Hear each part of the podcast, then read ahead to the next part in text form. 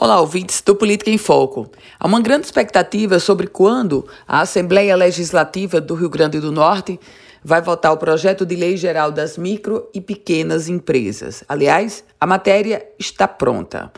E o presidente da casa, deputado Ezequiel Ferreira, junto com o presidente da Frente Parlamentar da Lei Geral das Micro e Pequenas Empresas, o deputado estadual Kleber Rodrigues, eles receberam, nesta terça-feira, representantes das mais diversas entidades empresariais, todos em um só pedido: o pedido de urgência para aprovação da Lei Geral das Micro e Pequenas Empresas, no contexto em que essa lei vem ao encontro, vem abraçar uma demanda e diversos pedidos da classe empresarial.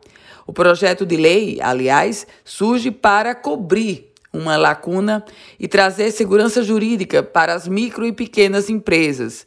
Aliás, micro e pequenas empresas que geraram 1.745 vagas de trabalho no primeiro semestre deste ano aqui no estado do Rio Grande do Norte.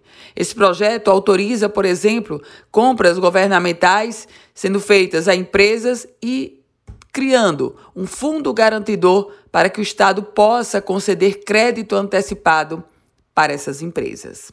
Portanto, agora a expectativa é sobre quando a Assembleia vai colocar na pauta esse projeto que traz uma urgência da própria classe produtiva.